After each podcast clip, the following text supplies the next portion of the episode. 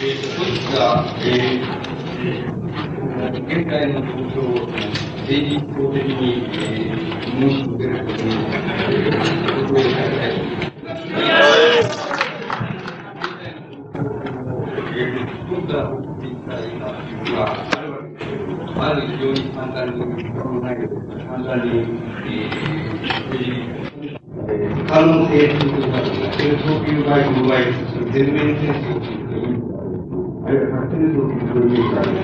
核戦争の可能性っていうことはある。この核戦争の可能性っていうことは、あの、どういうことかと言いますと、つまり、例えば、その、必殺の、その、ガザ、ガザを持つ、その、家庭から、その、あるところから、つまり、必殺があるがために、それを行使できない。まあ、核兵器のことになるところ。だから、あの、全面確定の大きな全体で変わったのは、私の、えー、現在の状況について本当であります。で、この、全面確定がこのものだというか、どういう現象でも向かっていくかというと、つまり、その中でも全面的の、えー、建築的な、あ国家軍内として、えー、えー、社会的な国家軍があるということで、えー、いずれの戦争の地域自体は、あの、存在するしかし、戦争の定義自体が、あの、全面戦争が可能だという場合に、どこに不益を求めるかと言いますと、結局、えー、我々に世界におけるその弱い、弱い感じと言いますか、皆さんの言葉で言うと、方針と、あるいは方針近いということになると思います。あるいは、もうちょっと違う言葉で皆さんが言っているその第三世界というのが言葉になると思います。つまり第三世界におけるその、いわば、あの、国民戦争というようなものとして、あの、えー、戦争は不可能だという話が、あの、非常に世界報道を消えている。で、あの、その場合に、それが、その、皆さんの言うその合同効果で大半の世界におけるその戦争というのは、いわば、あの、戦時国家軍というものと、それから、技術界国家軍におけるその、いわば、国の、軍のその、なんていうか、実験上というようなものその定義にいうことがあります。で、これを、あの、代理戦争ますと、皆さんも起こるか、あの、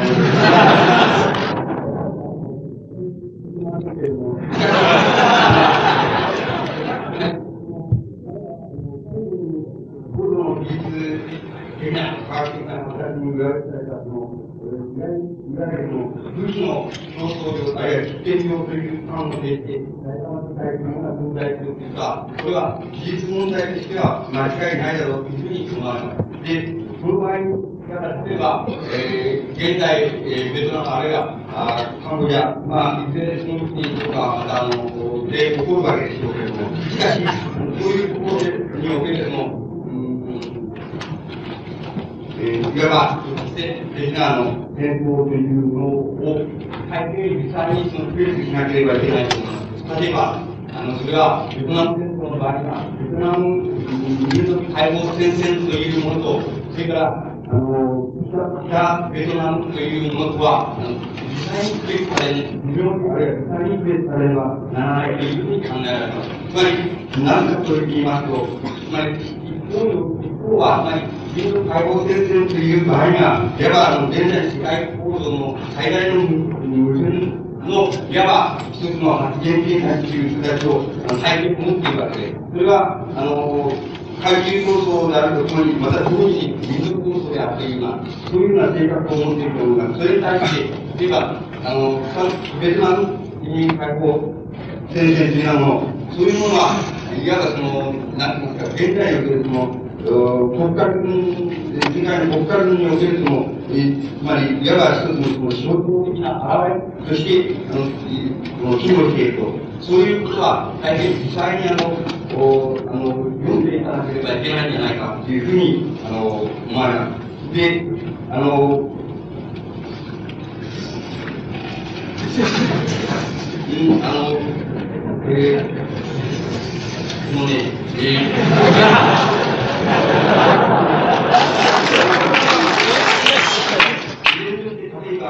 第三世界あるいは法人世界におけるその、放送というものが、あの、どのように評価されようと、されようとも、あの、そのこと自体が、あの、革命の課題を担っていないということ、つまり、あの、革命が同時自体が起こるということがありえないということは全く宣言的な真理であるというふうに僕は考えています。で、だから、あの、そこに、あの、つまり、あの、なんていうかね、課題のその期待を受けるっていうようなことは、どうしてもできないっていうふうに思われます。ただ、問題は、あの、皆さん。が、あの、方針自体、あるいは第三世界と呼ん。でいるものを、どういうふうに理解したらいいかということは、まあ、どういうふうに考えたらいいかという問題は、あの、依然として重要な問題として、残ったろうと思います。で、例えば僕自身が、あの、ベトナム戦争時代に対して、その、実際に空学の知識と、あれを持っていま、経験を持っていません。けれども、しかし、あの、それまでから、その、悠々、あの、基本的な問題というのはないと思います。つまり、それはどういうことかと言いますと、あの、方針地帯というふうに呼ばれ、あるいは第三世界というふうに呼ばれているものが、あの、えー、現在の世界に、うん、いわばあの、大変実体的に、あの、存在しているというふうに考えるのは間違いではなろうかというふうなことであるわけです。で、あのどういう、どうしたと思いますと、あの、現在の日本では、東海という呼び方、つまり、あの、現在のその世界の先端に対しての遅れている地という、あの、考え方、あるいは、それが例えば、現実的の、つまり、ノンニセルみたいなものたちが、あの、大きな課題となって存在しているような、そういう地帯というのは、確かに、あの、共振地帯ではあるわけですけども、つまり、法人体という、あの、呼び方に呼ぶ場合の、その、あの、なんていうか、基本的な、あの、ヒントというものは、あの、実は単にあの、うん、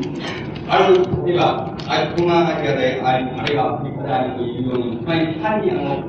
地域として、つまり地域として捉えてはならないということはあると思うんです。つまり、あの地域として捉えればやん、それでいいというような問題ではないという課題があると思います。だから、依然として、例えば、あの、方針会におけるその、革命で、戦争の問題、あるいは人民構想の問題自体が、問題としては現在の世界革命の問題であるという、あの、例えば問題的な考え方っていうのはあるわけですけども、その考え方はおそらく一面的に過ぎないのではないかというふうに思います。なぜならば、あの、方針地帯というふうに呼ばれているものは、単なく世界におけるその地域地帯あるいは地域、遅れた地域という問題だけを提起しているのではなく、それは、あの、理論的に言いますと、依然として、あの、なんて言いますか、人類のその歴史的な時間の中の、ある時間のところに、その、はめ込むことができるという構造を持っているということなんです。つまり、あの、更新したいということは、単にあの、場所的にある、あの、更新性を追ったしたいという意味合いだけではなく、そのことは、あの、直ちに、あの、歴史、歴史性の中でのある一つの段階というものにあの置き直して考えることができるという問題があると思うんです。つまり、これを、例えば、歴史的な、あの、人生ということではなくて、歴史的な主観性と言います、あの、考えてみますと、つまり、現在におけるその、現在の世界における、ある地域性っていうもの、あるいは、方針地帯とあるいは先進地帯でもいいんですけども、ある地域性っていう問題は、直ちにそれは歴史的なある時間であるというふうな、そういう、あの、なんて言いますか、理論的考察が、あの、同時になされればならないということがあると思います。もちろん、単にあの、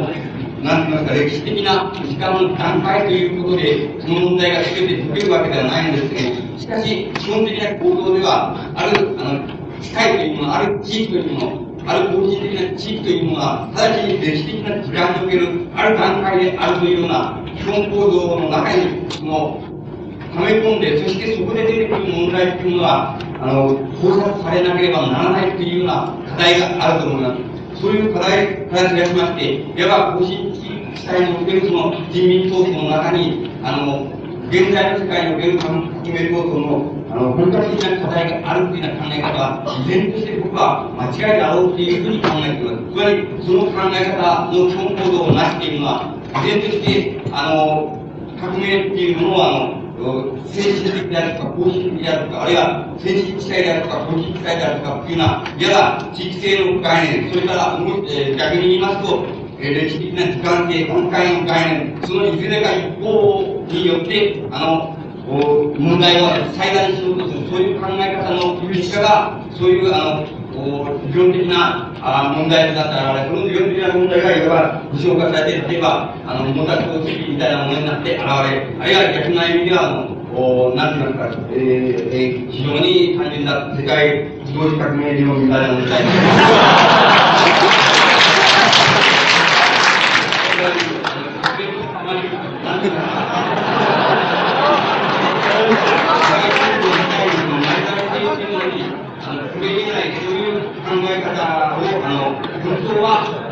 定義しているのは、基本的に言えば、そういうあの、世界の同時性っていうもの、つまり、現在の世界における同時性っていうものと、それから地域性っていうもの、あるいは同時性っていう言葉があれば、共時性と言ってもいいわけですけども、共時性っていう問題と、それから、あの、地域性、あるいは、その、えー空間性でもいいわけですけども、つまり、そういう問題の、あの、把握いうものに、もののどこかに、その、欠陥があるか、あるいは一面的であるか、そのいずれかに、あの、理想すると思います。つまり、いずれかによってそういう考え方っていうのは出てくると思います。しかし、問題はそうでないんだって、あの、つまり、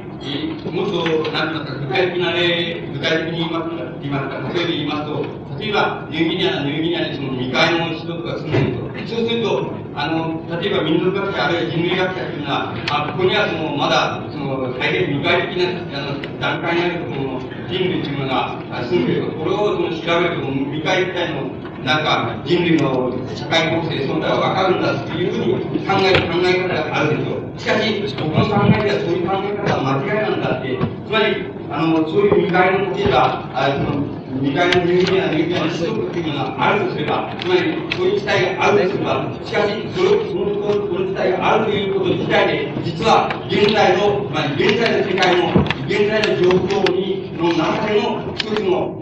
それも世界なんだって、つまり、そういう意味では決して、あの、歴史的な思考のある段階に当てはめて、あの、はめ込めば、それで全部、あの、はめ込まれる。だから、そこに行けば、その未開体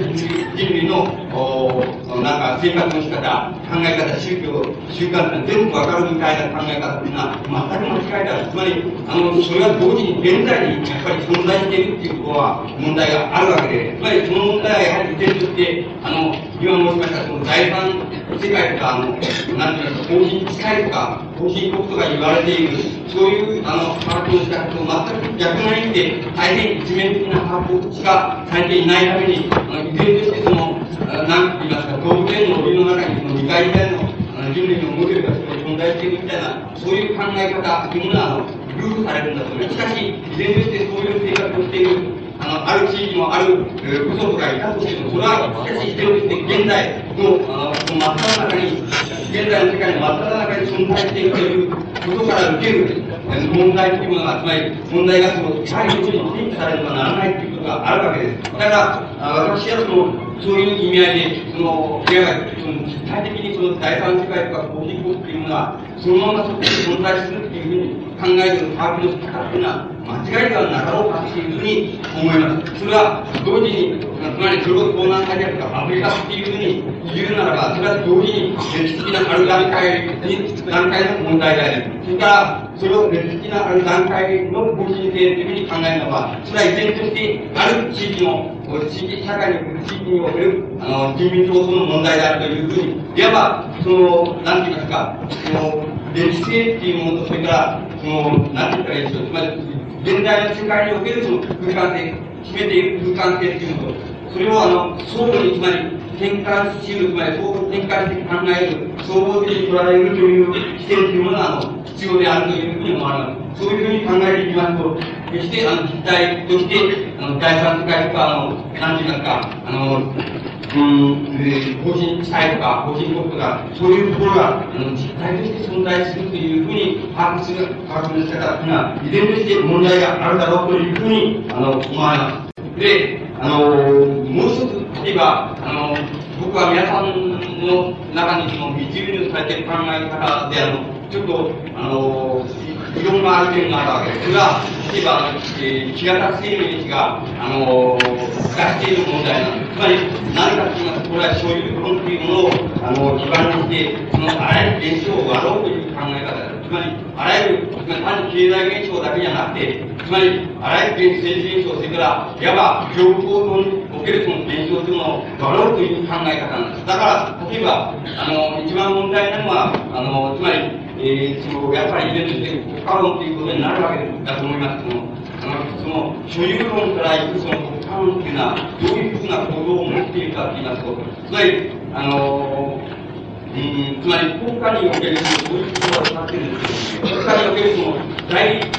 あの、第一的な形成というのは、つまり、その国家のもとにおける人民のですね、私的な、私的なプライベートなんていうこと、私的な、あの、私的な所有、あるいは私的な利益というものを、いわば実定法、法として、つまり法的な国家として、それを公認させる、擁護するっていうような、あの、そういうものが、いわば国家の第一的形成だっていうふうに、あの、言っています。そして、あの、国家の第一的形成というものは、例えば、資本主義社会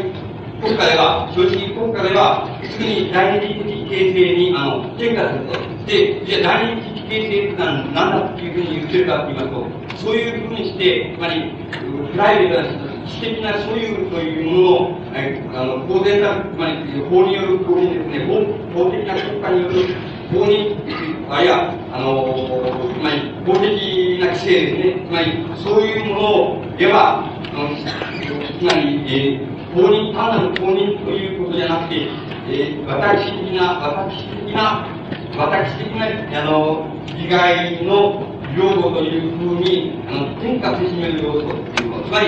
こんなことを、こういうまだひどいうことを言わなければ、あの、つまりそういう国家っていうのは、あの、ふうに、あの、資本家の、いわば、自由物になってしまうっていうのは、そういう要素があるんだよっていうふうなことを言ってるんだと思います、つまりそれを国家における第二的形成というふうに、あの、呼んでいます。で、あの、こういう国家論っていうのは、まり所有権っていうようなところから展開しますと、大変、あの、物珍しく見えますけれども、本当はそんなに物珍しくない。です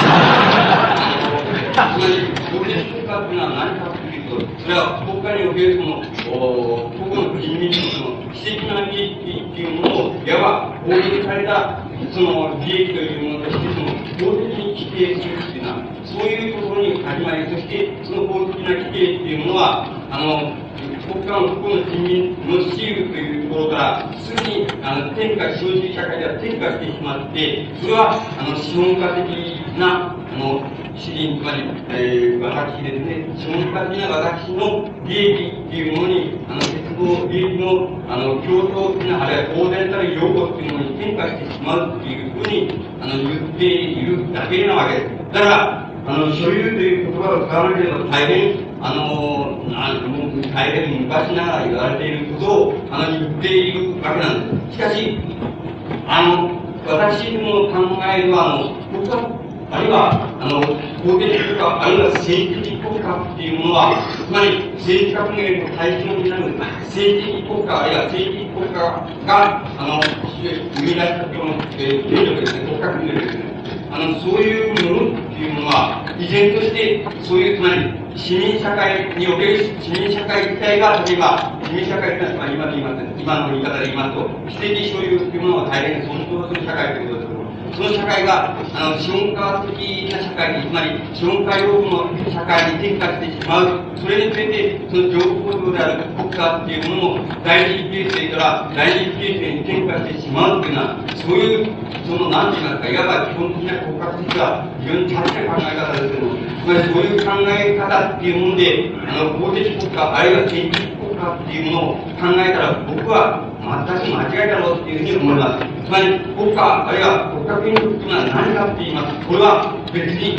えー、その国家のもとにおける資本主義、えー、つまり国家のもとにおける市民社会、あるいは、あのー、社会構成であるいは社会形成で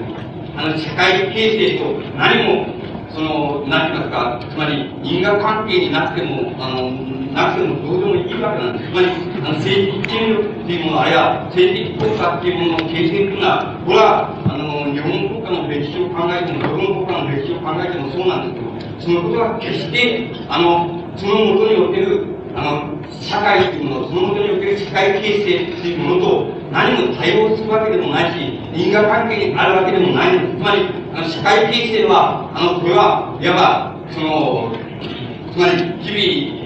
あの、何か働き生産しとして、その、え食べていくっていうのは、そういう過程さえあれば、つまり、経済社会的な過程さえあれば、あの、それは永遠の昔から永遠の、あの、未来までその続いても実行させられないんですけれども、しかし、あの、その上に乗っかる、あの、公的国家、あるいは政治的国家、あるいはその、そこから導入されるその国家権力っていうのは、必ずしもそれと対応しなくても因果関係になくても、あるいは、その、何て言いますか、風俗、あるいは民族をここにしなくても、あるいは横合いからいきなり、あの、やってきて、その、ささっと、あの、その、さってしまっても、そういうことは、あの、構わないわけです。つまり、そういうことは、あの、いくらでもあり得るわけです。つまり、あの、大体日本の統一国家の形成自体が、大体、どこから来たかわかんない勢力が、あの、それを、つまり、もともとその、あったその、つまり経済社会構成的にあった、その社会、そういう社会を、におけるその、情報的な構造、あるいは、あの、法的国家、あるいは政治的国家っていうものを、どっかから来て、ずっとさらってきたっていうことで、日本の統一国家っていうのは止まっているわけです。つまり、そういうことは世界の歴史にたくさんあり得るわけで、つまり、何も、経済社会的構成から、なんか、あの、国家的な形成が出来上がっていくなんていう、そういう発想を少しでも必要としていないわけです。だから、あの、いくらでもその点は、あの、追記、追記することもできますし、また、あの、ごちゃ混ぜにすこともできますし、あの、と、なんて言いますか、あの、曖昧にすることもできるということです。だから、あの、そういうことが導き出される問題というのは大変重要であって、その、だから平田生命史っていうものが、いわば一種の構造改革論者っていうようになるのは全く当然なわけで、つまり、なぜならば、どうしてならば、経済社会構成、あるいは市民社会、現在の市民社会の資本主義社会に、資本資本的社会にへの転換というものを、現在の経済社会構成の、いわば基本的要素として捉えていって、それからあらゆる競争行動が始まるように捉えているわけですから、それならば、当然として、やっぱり、あの、経済社会構成の段階にあるいは市民社会が資本家的社会に転換する段階という様々な問題を示すこと自体が、自体が、あれ、あの、なんか、その、革命っていうのの問題につながるというような考え方になるのは当然なわけで、あの、それは、そのことが、あの、もし、あの、例えば、そういうこともまたやむを得ないという意味合いではなくて、そのことをいわば、なんて言いますか、あの、物質化してしまいますと、どうしても行動改革論っていうのは、あるいは、あの、行動裁量論というようなものに転化するのは全く当然なわけです。しかし、問題はそういうことがないのだって、そんなものに何も因果関係も何もあるわけがないのだって、だから、あの、経済社会構成のある変化っていうものと、いわば法的国家あるいは政治的国家のある形成というもの、あるいは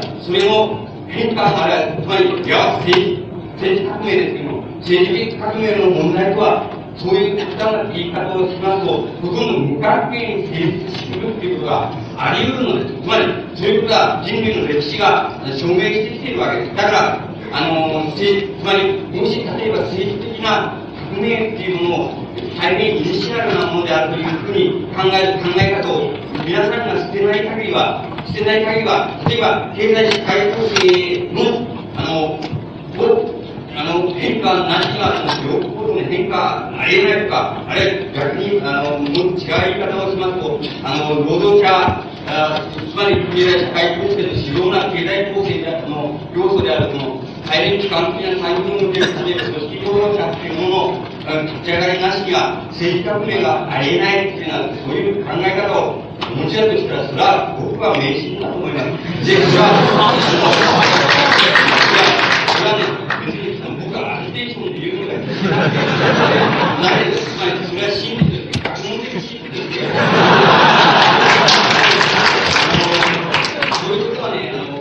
そういうことは全くね、そうではないんですよ。つまり、だから、あの、つまり政治革命の段階において、例えば政治革命の段階において、組織労働者が成し得る最大のことは何かって言いますと、何もしないことだっていうことです。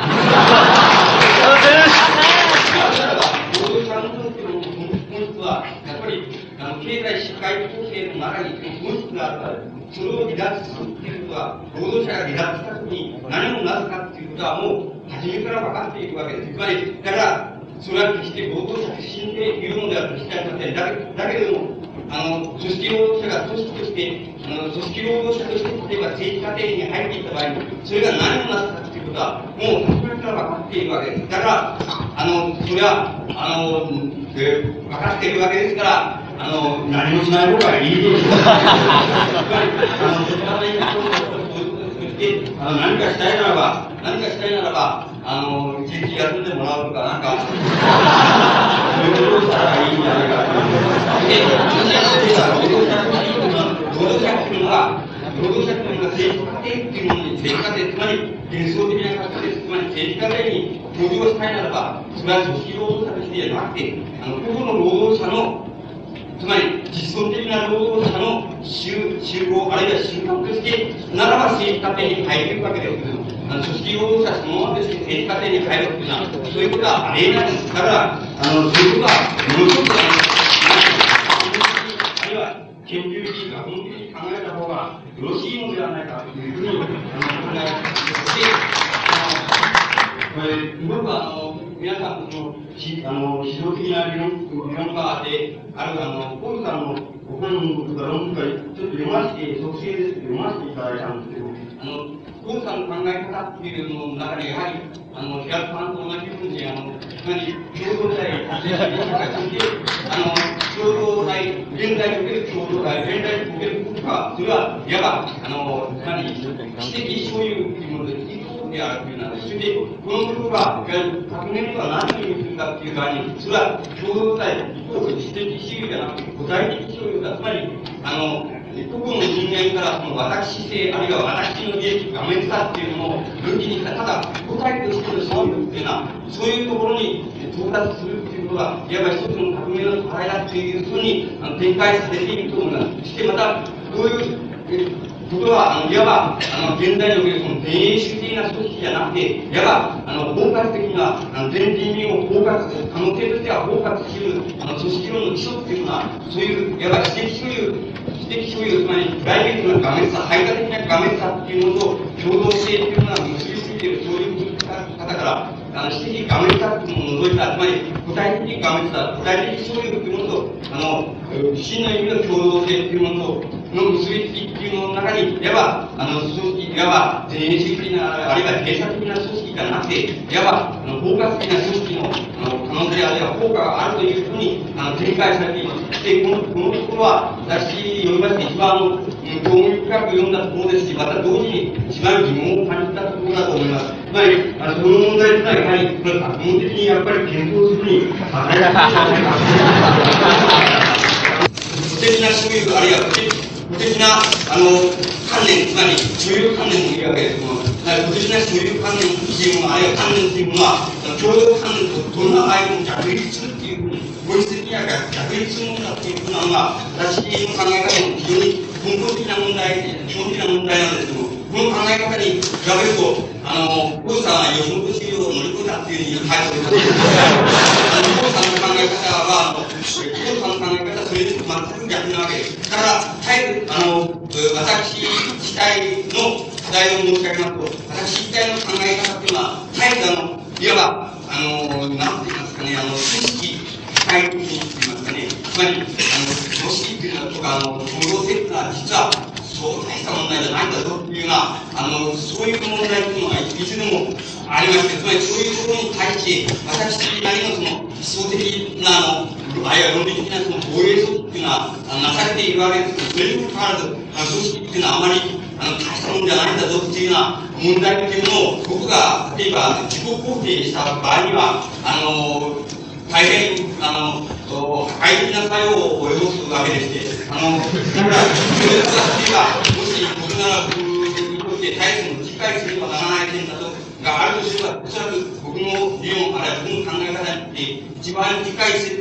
たり、あの、一番よく検討したりしなければ、早く検討しなければ、あの、ダメだっていうような問題は、おそらくそこの点にあると思います。で、あの、皆さんが例えば、あの、そう。吉本新社とか自立主義ってそんなのいるもんか知らないですね。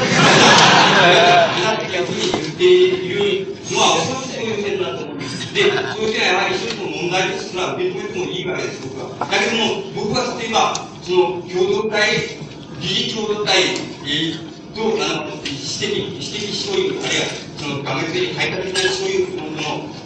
が、あの、対応する。そして、で、真の意味の共同体としたら、具体的主義というのが対応するという考え方っていうのもまた理解せねばならないっていうのは問題は僕はあると思います。それはどういう点か？と言いますと、そういうところで、あの、例えそれが大事であろうと何であろうと、現実の例えば、まさに例えば革命っていうものが、あの、中国的に望んでいるそういう大衆っていうものが、タイプ皆さんの例えば、あの、皆さんが闘争をやれば、皆さんの、あの、エリットを掴んでその、これ、こうその引き渡すっていうのはね、あるいは皆さんに対してその、なんか防護だみたいなのを作って、その、対抗するっていうようなことをね、実際は、真に解放される、本当に解放されなければならない。そういう、あの、つまり古代っていうやつが、そういうことをやるっていう、そういう矛盾があるんですつまり、その矛盾っていうのはどこから来るかっていう問題を、あの、やはり皆さんの方では大変やっぱり、あの、検討するに値するっていう僕には思われる。だから、そこのところは、あの、僕の考えでは、その、つまり、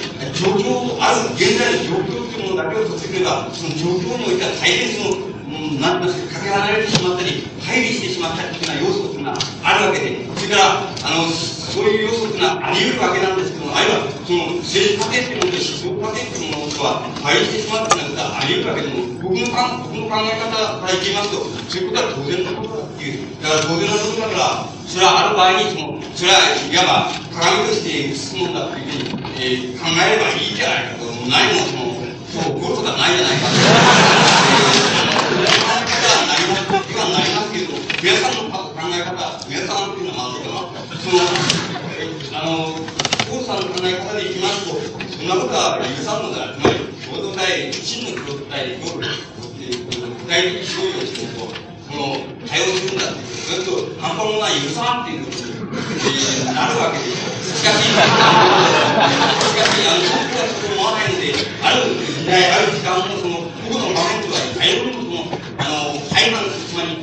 対立してしまう、あるいは、あの、その、どちらにしても向き合ってしまうとか、対立し合うというようなことは、あの、あり得るわけです。僕の考えではそういうことは、もう真として認めなければならないというふうに思われます。だから、あのそういう意味合いでは、やはり、あの僕の考え方の中に対するその、その、いわば、検討しなければ、あるいは、内政的に、あの、検討していかなければならないというような問題があると同じように、やはり、そういう、え共同体イコール、その、具体的主義というような、そういう考え方の中にも、やはり、あの、対立点として対立考えていかなければならないというような問題が僕はあると思います。それは、これは、なんだその政治的、あるいは戦闘的問題ではなくて、まあ、学問的、研究的問題であるというふうに、僕は考えます。しかしながら、あの、僕は最後に、申し上げたいのは、しかしながら、あの皆さんが例えば、あのこういう問題を例えば、大体僕を呼んだのどうせ挨拶するだろうっていう、思われて呼んだんでしょうけど、つまり、つまり当然として、つまり、意見の違いとか、見解の違いっていうのは、あの、もうやはり当然として、やはり、あの、当然として、しかも非常に基礎的なところから、といいますか、基礎的な人々のところから、あの、その定義して、それを当然とその、やっぱり、あの、同時あって、そして当然と解決し合って、話が投げ合って、あの、それで、その当然とそれを定義していくっていうのは、そういうあり方っていうのは大変、その解明的であって、その我々もまた、あの、そういうことで、あの、実にあの、なんて言いますか、つまり大変リスクの、なんて言いますか、明るさって言いますか、つまり特殊不学生っていうのを、自ら、自ら、あの、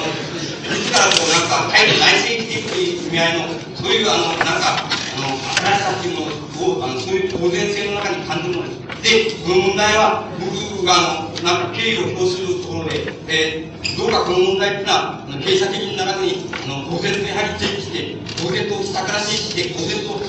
あの、万人、万人とはいかないまでも、通常の危険っていうのを十分に出して、させる、そういう方策を取りながら、そして、あの、そう君ではなく、あの、徐々に徐々に書けば、あの、いわば、本当の共同体とは何かというような問題に、徐々に徐々に到達していってほしいというふうに、僕は思います。